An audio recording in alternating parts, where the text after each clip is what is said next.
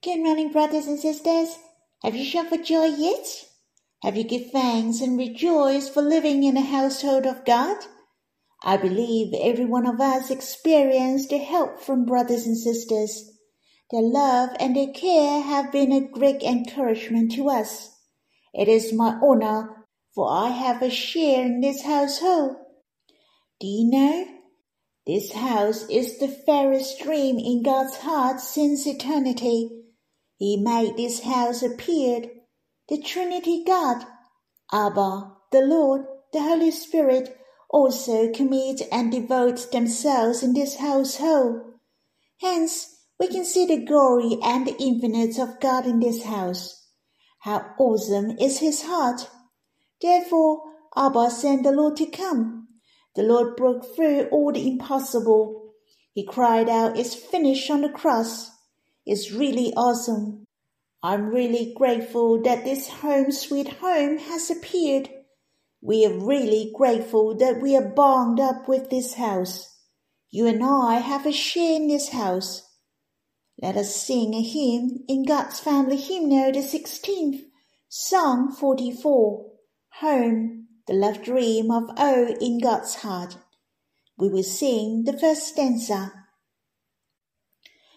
Since eternity past, from God's heart I'll the sweet dream. Ah, so he decides to make known his great glory. He break through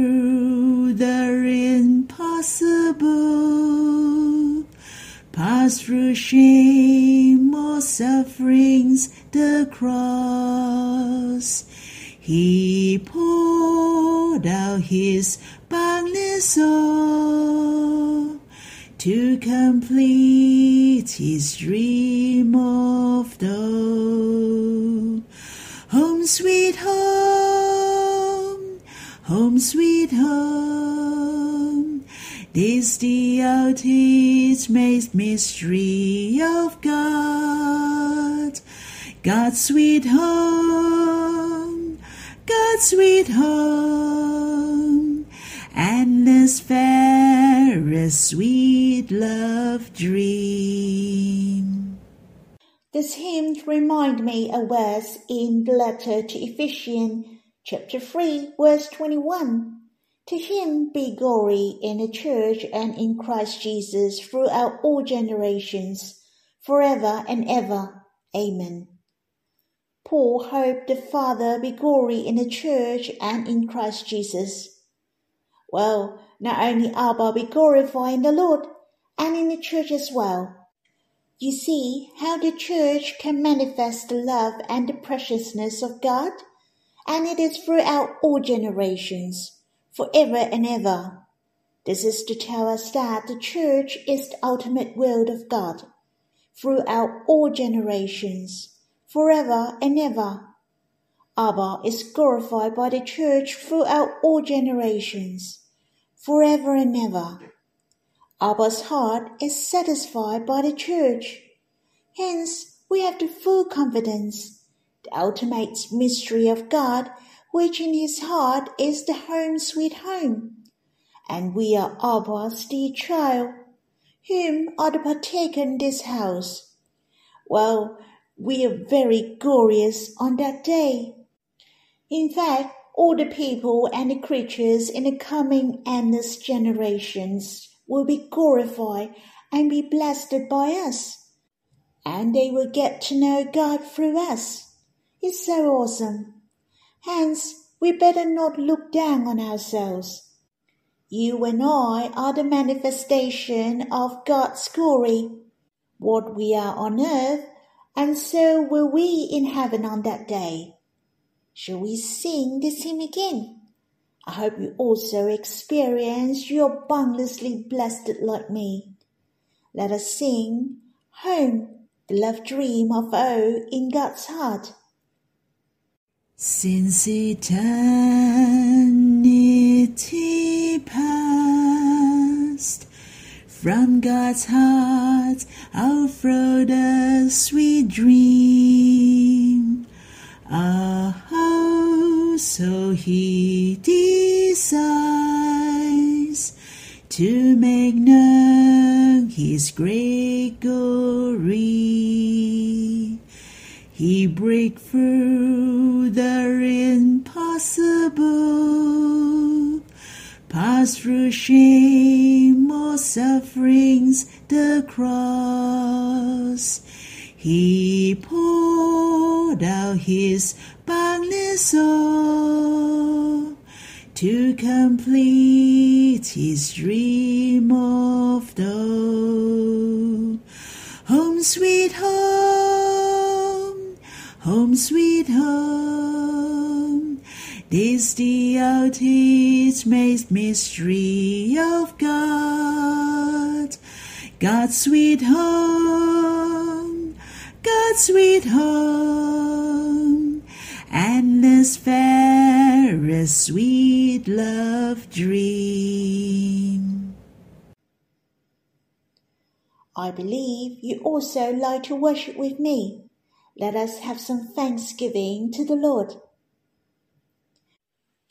Lord, thank you. You have given us this home sweet home. Truly, we have a share in this house.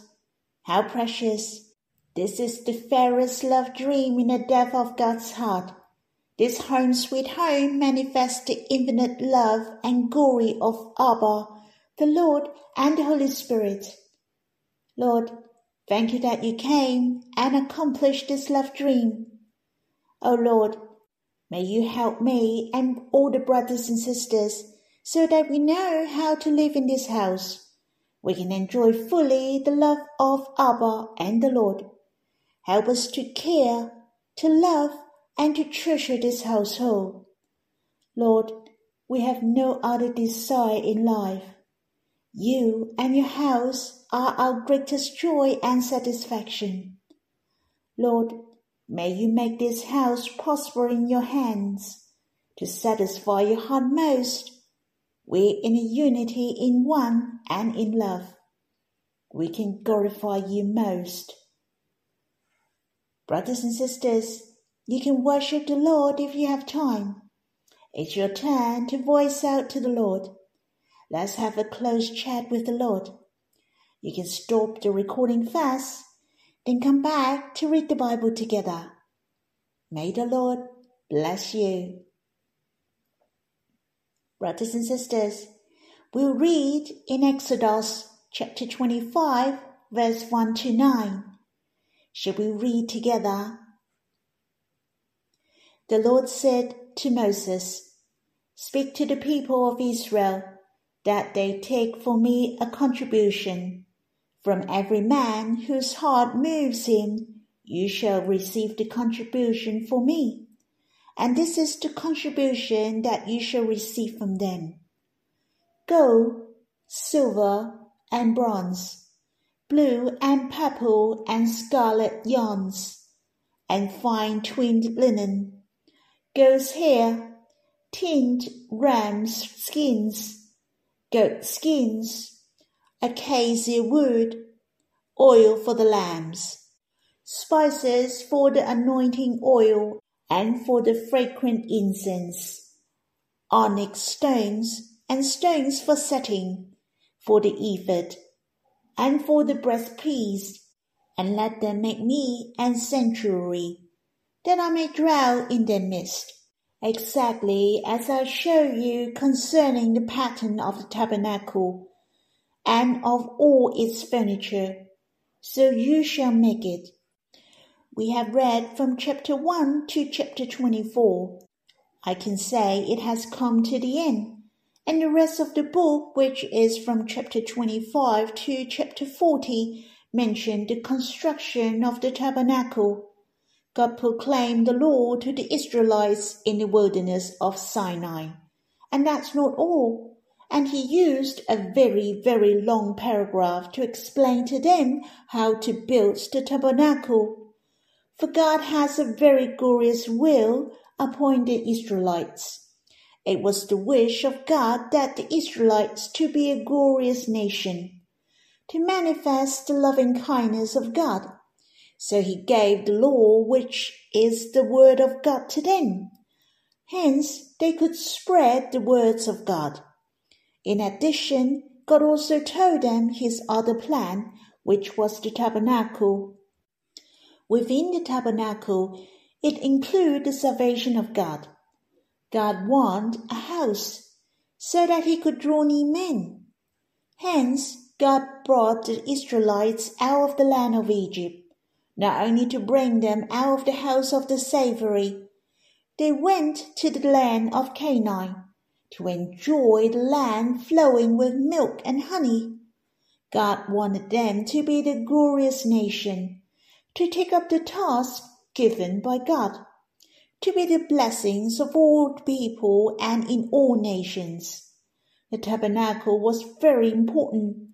So you can see in later part of Exodus is talking about the tabernacle and they had to build the tabernacle exactly shown by God concerning the pattern. They had to follow it closely. The plan of God was very glorious. In fact, it is talking about you and me. The Israelites were the prefiguration. The church has appeared and we have to build the church. I really cherish the first nine sentences in this chapter. It is a very important message to tell you and me that what material to be used for building the church.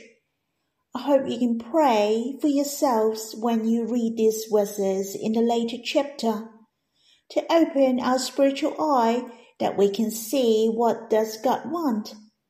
I dare not to say I have known a lot. When I read these verses, I have some new discovery I was very touched to share with you. I hope I'm well prepared myself to be the suitable material, and I want to offer what I have to God to build the church after the Lord's heart with you all, to build according to his pattern. Firstly, I'd like to share with you my understanding in verse 2. What were the gifts that God want? God said to Moses to tell the Israelites to give the gifts to God, but they have to be willing to do so. The building materials for the tabernacle were contributed by the Israelites.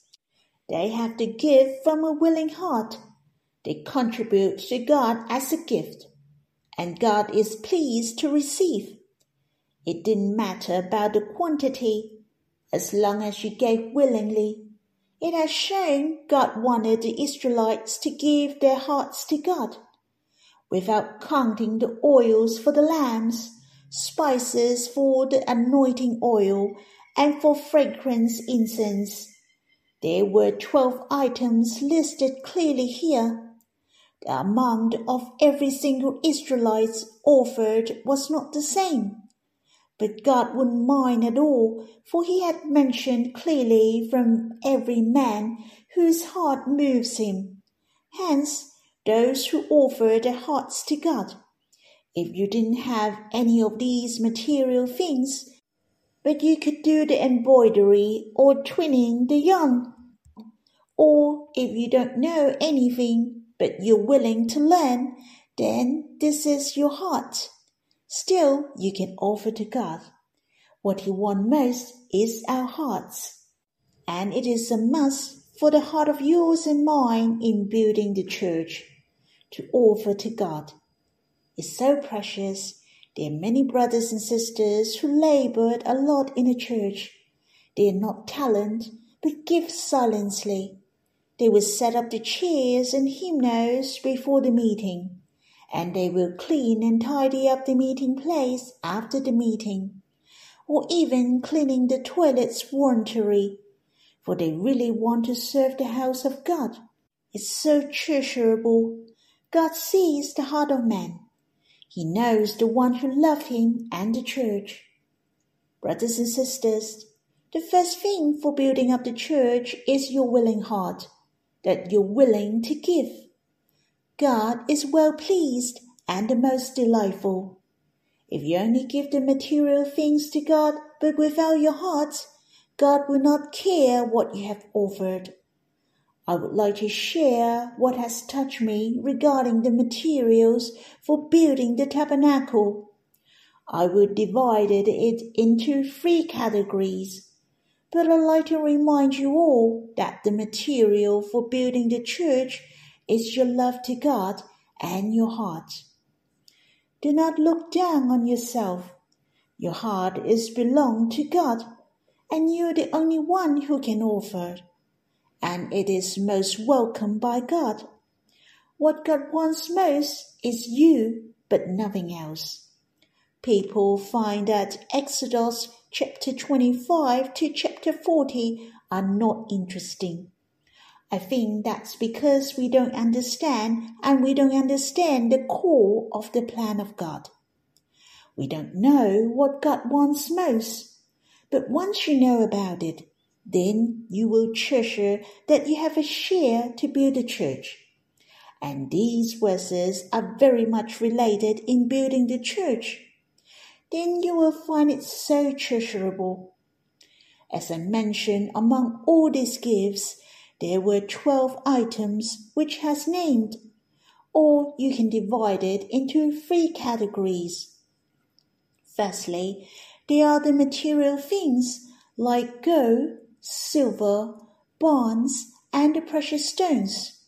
Those are the minerals. All these things I have mentioned were very valuable. For example, onyx stones and other precious stones. What a valuable thing to offer to God. Were they willing to do so? I give thanks to God. There are many talented brothers and sisters in the church some are very smart and well educated, but they worked full time for the Lord in the church without salaries. Some of them who can earn a lot from their career, but they chose to be a teacher. Some were the manager, but they chose to become a preacher. Every time when I met those brothers and sisters, I was deeply encouraged. These make me firmly believe that the Lord and His will are our purpose of life. What the world has chosen is not the most valuable. We, as the believers of the Lord, shall know what the Lord wants most. What is the thing which can last forever? What is the most valuable and the most glorious? On the other hand, what I think of these minerals gold, silver, bronze, and the precious stones. All of them require the testing by fire in order to be purified for a better value. Hence, we shall be prepared for the suffering.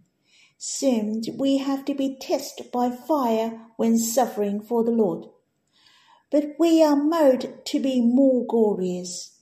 Our faith are so treasurable to test genuineness of your faith more precious than gold that perish, though it is tested by fire. Hence, God values our life that we walk this heavenly journey with faith. In building the church, the second material is the plants. There were two kinds, which were fine linen and acacia wood. Of course, those spices for anointing oil and for the fragrant incense most likely were made from plants, but it has mentioned especially linen. I can say plant is the foundation of all the life. The vitality of plants is very strong. Its influence is great. The Lord is the grain of wheat that falls into the earth and dies it bears much fruits. And as you and me appeared, the life of the Lord has affected us. Our life can influence others. Here it mentioned linen. Linen represents to live a holy life in the Bible, to have good characters and good works. I can say it is the good testimony for Christian.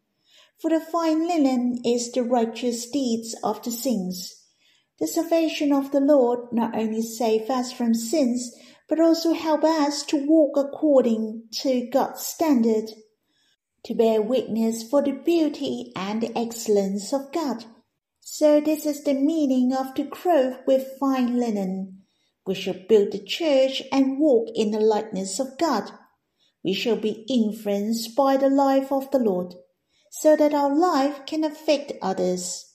The good works and good testimony help people to know God. Finally, the third material is the goat's hair, the goat skins, tanned ram skins. There are the animal's hair and skins.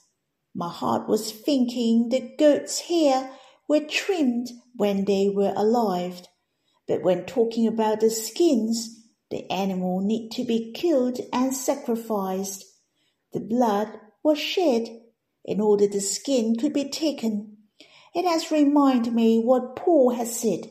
His heart loved God very much, but that with full courage, now as always, Christ will be honored in my body, whether by life or by death.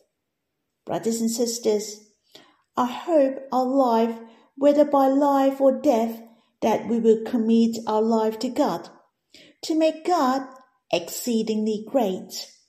Of course, it also declared the shedding of blood. It is the salvation of the Lord, his sacrifice for us. We shall learn from Paul that for the love of Christ controls us, because we have concluded this, that one has died for all.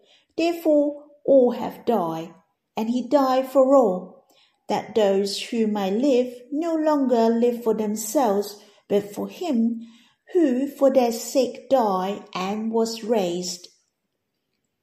Since these animals' hair and skins told me that the love of the Lord control us, that we shall live for him, to offer my life to him. Hence, Verse 1 to verse 9 mention the gifts they offer, that is, to offer our life, to love Him willingly, to serve in the house of God. What God wants most is these kinds of materials. In fact, I have met a lot of Christians. Many of them have a heart to serve the Lord and preach the Gospels, but they do not know the truth. They do not know what God wants is the church. They don't know what kind of church which can satisfy the heart of God.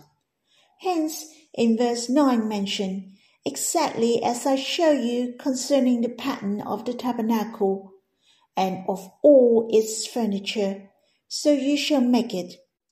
It said the same in the letter to Hebrews chapter 9 I am not building the church according to my preference. We should walk according to the word in the Bible to build the church of God's heart. Let us read verse 8. Then we know what is the content of the church. And let them make me a sanctuary, that I may dwell in their midst. God wants to build a sanctuary, a dwelling place which has clearly mentioned at the end the place where he dwells. He dwells in the midst of men. Hence the sanctuary which he builds. His dwelling place is man. It is not an object, but he dwells in the midst. The church is the same. It is not a building. The church is the gathering of a group of believers of the Lord. God is dwelling in the church. He dwells in the house of God. The church is not a building. The essence of the church is God's house. It is warmth, and we are enjoying the presence of God when we gather together. Our relationship is full of love and in harmony when we gather together. God is dwelling in the midst of them. Not only this house makes you and I are so happy and content, it is the dwelling place of God. He is the most happy and restful to dwell in the midst of us. This house is his favorite. Brothers and sisters, wherever you are joining the meeting. I hope you can see the Word of God and strive for His will, which is after the Lord's heart. I hope I can share with you later on what is the content of the church. May the Lord bless us. We can build a church which can satisfy His heart's most in this generation. Shall we pray together? Lord, may you continue to open our eyes. Not only we see your preciousness, but your precious will as well. You want to save us away from sins, but also to have a share to build your church, your dwelling place, your eternal house. Lord, help us to give our hearts to you, to give what we have to you willingly to offer our life. O oh Lord, help us not to waste our life, for you treasure us most. What we offer to you will satisfy your heart most. It will be the most meaningful and the most glorious. Lord, may you encourage us through those verses, so that we serve you according to your will. May we offer ourselves and satisfy your heart. Brothers and sisters, I hope you can pray for your understanding of the will of the Lord, for it is very important. If we can't see it clearly, then we will misplace our life on the wrong thing. May the Lord bless you.